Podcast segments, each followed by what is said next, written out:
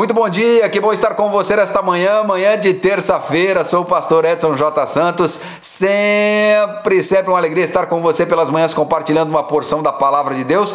E você que nos ouve pela, pela rádio, Deus abençoe a sua vida. Muito bom estarmos conectados, né? E no domingo eu ministrei uma palavra no, na Canaan Church é, na verdade, ela foi da minha casa, porque a gente queria também mostrar para as pessoas essa dinâmica de estar em casa fazendo culto a Deus, adorando a Deus. E a minha querida Tânia fez um desafio. Hoje à tarde tem um desafio aí para você é, que está em casa, né?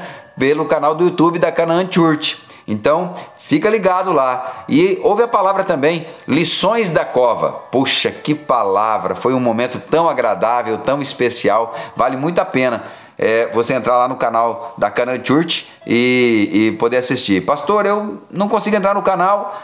Acesse pelo site www.canaan, sem, sem N, sem M, é só Canaan, C-A-N-A-A, é, church.com. E lá você vai ter o link para o canal do YouTube, tá bom? Muito bem, vamos lá. Quero falar hoje com você sobre ordem. Falamos ontem sobre desorganização, né? Hoje sobre ordem. Lucas 10, 40. Marta agitava-se de um lado para o outro, ocupada em muitos serviços. Então se aproximou de Jesus e disse: Senhor, não te importas de que minha irmã tenha deixado que eu fique a servir sozinha? Ordena-lhe, pois, que venha ajudar-me.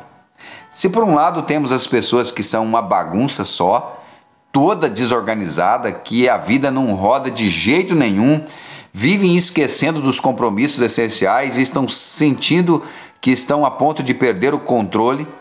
Por outro lado, tem aquelas que só serve se for do jeito delas, né? Que querem ter o controle de tudo. São extremamente limpas, minuciosas, rotineiras, organizadas. Nem o cabelo pode ficar fora do lugar. Se suja um copo, meu Deus, ela já corre e lava. Se alguém vem em sua casa, a pessoa vai entrando e ela traz limpando. Fala sério, ninguém merece, né? Veja, quando você entra no quarto de um jovem que está tudo bagunçado, pode não ser desordem física somente. A pessoa pode estar com uma desordem psicológica. Da mesma forma é quando a casa é extremamente organizada. É lógico que é muito melhor estar em um ambiente onde é, é tudo limpo, organizado, cheiroso, mas precisa também haver um limite. E parece que Deus tem um senso de humor ácido neste sentido. Não sei se você já percebeu. Normalmente ele coloca os dois lados da moeda juntos. De um, você entra no carro e tem lixo para todo lado, combustível na reserva, sujo, não é uma confusão. Do outro, a pessoa para entrar no carro, antes ela tira o tapete e balança do lado de fora. O carro é impecável. O, o, tanque sempre cheio, né? O painel do carro limpinho, a chave é só a chave, não tem mais nada ali, tudo muito organizadinho. Esses comportamentos distantes um do outro também prova não somente promove, provoca não somente desconforto em ambos, mas um ambiente de estresse, cobranças e até mesmo discussões. Foi o que aconteceu na casa de Marta e de Maria, né? Elas estavam ali na presença de Jesus, ou seja, é, o fato de Jesus estar presente não impede de manifestar o melhor e o pior de nós, né? Maria decidiu adorar o Mestre se lançou aos seus pés, aproveitou o momento, estava ali adorando. Marta queria tudo limpo, organizado, se preocupava em manter o ambiente saudável e o que isso gerou em sua vida? Uma cobrança excessiva em Jesus. Tentando compreender o porquê da atitude de Jesus quando havia tantas coisas para serem feitas, Marta, eu acredito que ela devia ter toque, sabe?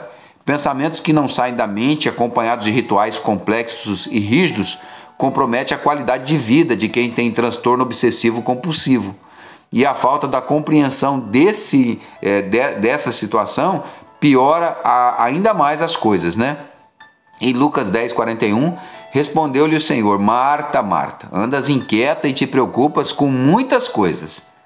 Se as coisas fora de ordem provocam em você um desejo de resolver a questão e oferecer conforto a você e aos outros, isso é bom. Agora, se provoca em você repetição de hábitos além do normal, sentimentos ruins, ira, conflitos, cobranças, talvez seja tempo de você rever o seu estado emocional, tá bom? Da mesma forma que se a sua casa está bagunçada, e seja porque você teve outros compromissos, é, filhos para cuidar, acúmulo de serviço e realmente não teve o tempo devido para colocar as coisas em ordem, tudo certo. Agora, se na sua vida as coisas realmente são uma bagunça, algo está errado. Mais importante é estar atento às causas. Lembre-se sempre que tanto a desordem quanto a ordem podem ser encontrados em abundância na natureza e nos ambientes criados por nós. E nosso inimigo, que não é bobo nem nada, utiliza esses ambientes para trazer o caos, as discussões, promover dano na vida das pessoas, construir ambientes de estresse, cobrança, engano, dor, ira, contendas, facções e tudo isso vai gerando destruição, primeiro emocional, né? Depois espiritual e por fim física. Está esta, digamos, incompatibilidade de comportamentos promove a quebra do diálogo, divisões e até mesmo separações. Atua na igreja, é no ambiente de trabalho e dentro da família, então nem se fala, né?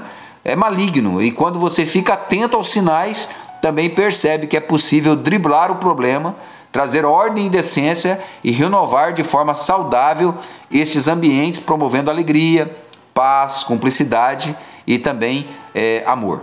Não é simples, mas é possível. E amanhã eu começo falando para você então das estratégias malignas que são utilizadas e de que forma você precisa se posicionar para enfrentar cada uma delas e fazer dar certo, tá bom? Vamos orar? Pai, em nome de Jesus, obrigado pelo dia que nasce. Te louvamos por essa palavra tão maravilhosa, tão linda, que ministra em nossos corações. Ensina-nos a colocarmos de forma certa, equilibrada, racional, as coisas em ordem nas nossas vidas para a glória do teu nome. Em nome de Jesus, amém e amém. Que Deus abençoe você, que Deus abençoe seu dia. Um abraço.